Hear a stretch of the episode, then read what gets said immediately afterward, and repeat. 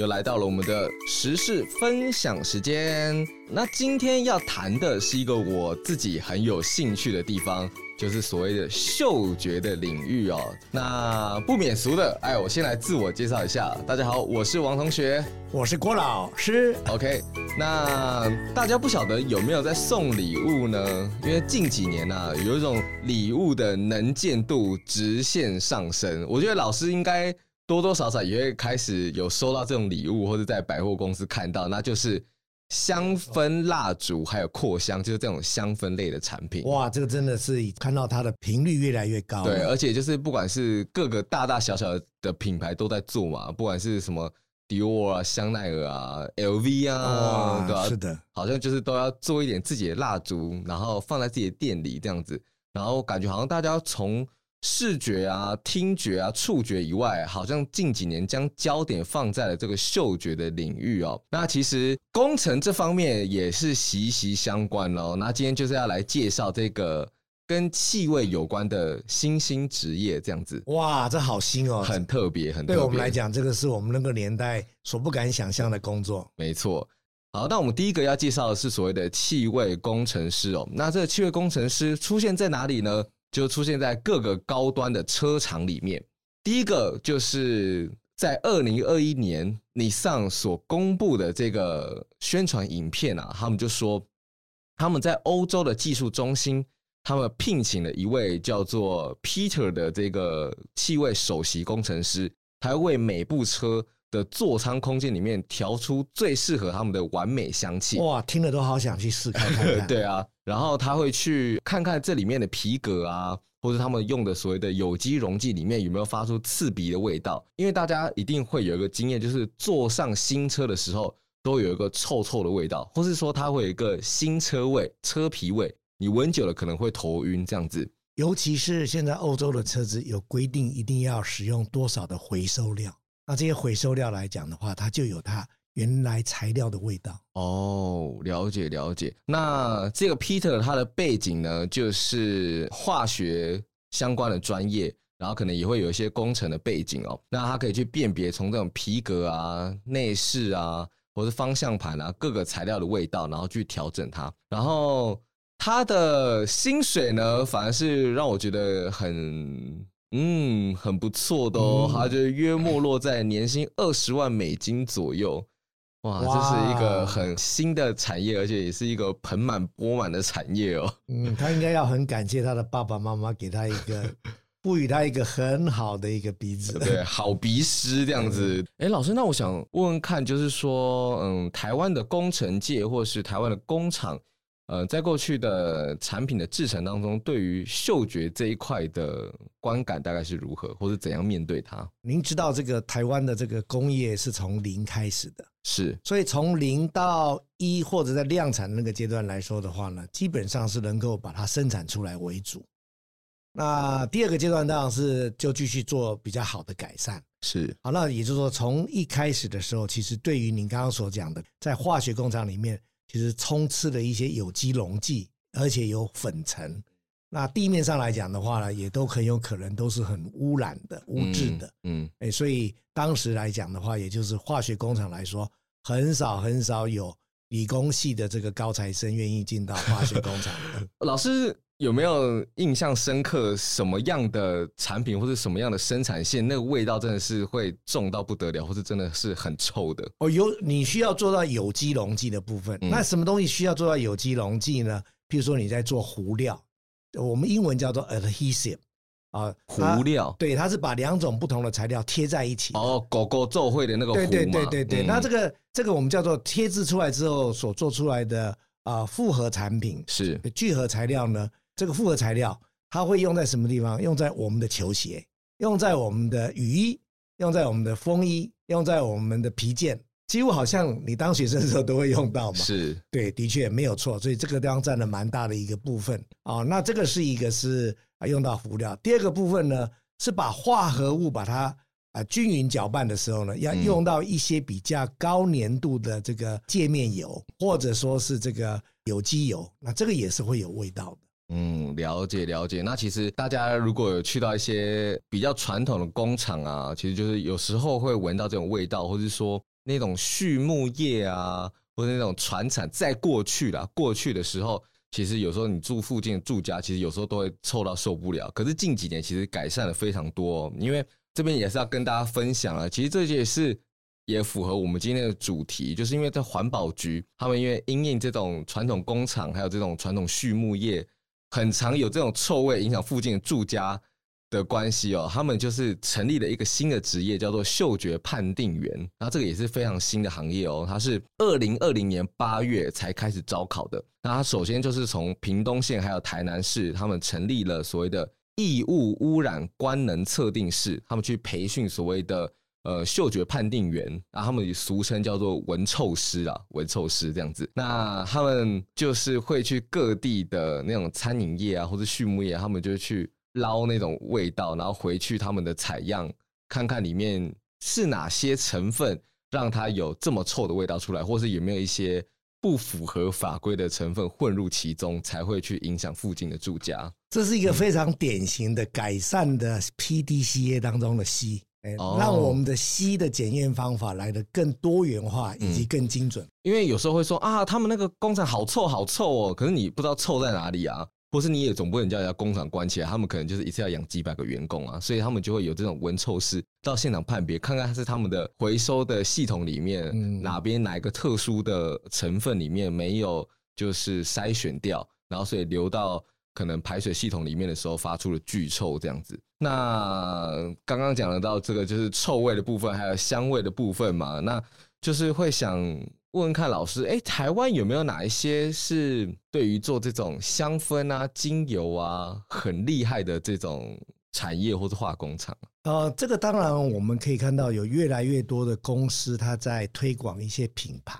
嗯，那推广这些品牌当中，其实要运用到很多的化工原料来讲的话，那我今天可以跟大家分享的是一家公司叫第一化工。哦哦，第一化工，我前一阵子有看到新闻，他们。今年好像迈入第六十年了，对不对？是的，是不简单的。嗯、进入一甲子的公司来说的话，真的是非常非常稀有的公司，在台湾。嗯，而且我前阵子看到的时候，他们那个报道其实很特别哦。他就说到说，第一化工他们有自己成立一个化妆品，叫做就好像就叫做第一化妆品嘛。但是他们有没有英文，我有点不确定。他们在百货公司很多的。精品的橱窗或者柜位里面其实都有设柜，可是他们不下广告的。是的，对，然后他们都是透过这种口碑行销、口碑行销，然后老客户去推动这样子。那他们的年营业额两亿，哇，很厉害，非常厉害，而且听起来。其实也不多，也就是十七家分店，然后就可以做出两亿的营业额，我觉得非常的厉害，很厉害。对，第一化工来讲的话，在我们那个年代来说的话呢，是我们在实验室里面不可或缺的化工原料的供应公司。是，它不会因为计较我们在实验室所用的量呢，它完全来支持我们在台湾里面化学工程师以及这个化学啊这个分析师来讲所需要的这个原料。嗯，所以他们从早期。从化工原料的供应商呢，一直转变成到现在呢，是属于化妆产品的这个供应商。我想这个来讲的话呢，是一个非常非常大的改变。嗯，而且它提供了很多那种美容材料行啊，或是说那种高端精品香氛，他们所谓的源头的高级原料。是的，对。然后我就看到说啊，他们还有那种。迪奥的高阶主管，然后去看他们的那个原料是怎样制作的，然后去可以提供给他们去做很好的香水。然后像那些比如说什么牛尔老师啊，是啊，是啊，他们好像早期研发化妆品的时候，都是去跟第一化工去买买产品的。对，而且第一化工的老板们，他们也都很不吝他们所知道的这个知识，教给大家一些怎么如何正确使用化妆品。而且他们，我有看到他们好像。不知道第二代还是第三代啊，儿子孙子那一辈，他们好像后来还有去做那种科普的教学跟。有的有的，这是第三代啊，这第三代是不是？是的。对。那第二代他在转型当中呢，啊，我想他其实有几个很重要的这个这个 milestone。第一个呢，大的 milestone 呢，他在啊桃园所设立的新的这个工厂跟公司呢，令你难以想象的，那是我们刚刚所提到的那种工厂。会有臭味的工厂，会有溶剂的工厂，没有它的前端的部分呢，还曾经是偶像剧去拍摄的场地。偶像剧嘛，就是他他就是很注重他们工厂工作的氛围，就对了。是的，是的。嗯，如果你有时间的话，你可以去参观一下他们在几个地方的一个门市店，嗯，以及在百货公司的这个分店，你可以知道他们全部是用白色来做一个广告。我觉得这个是对啊一家传统的公司走过一甲子来说的话呢，啊，我觉得是非常佩服的一家公司。当然，这也是一个很好的案例，让我们知道说一家公司它如何透过所谓的。公司改变的 PDCA 呢，逐步逐步的从第一代走到第三代，而目前呢，也把公司原来主要做化工原料的进口呢，变成是来服务呢我们国内的一些呃所需要的这个香氛跟化妆品美的东西。我在读资料的时候就发现，他们呃曾经有一段时间有一个很大的冲击，是来自于说，因为工厂的转型，很多的那种加工厂啊，或是人力的部分。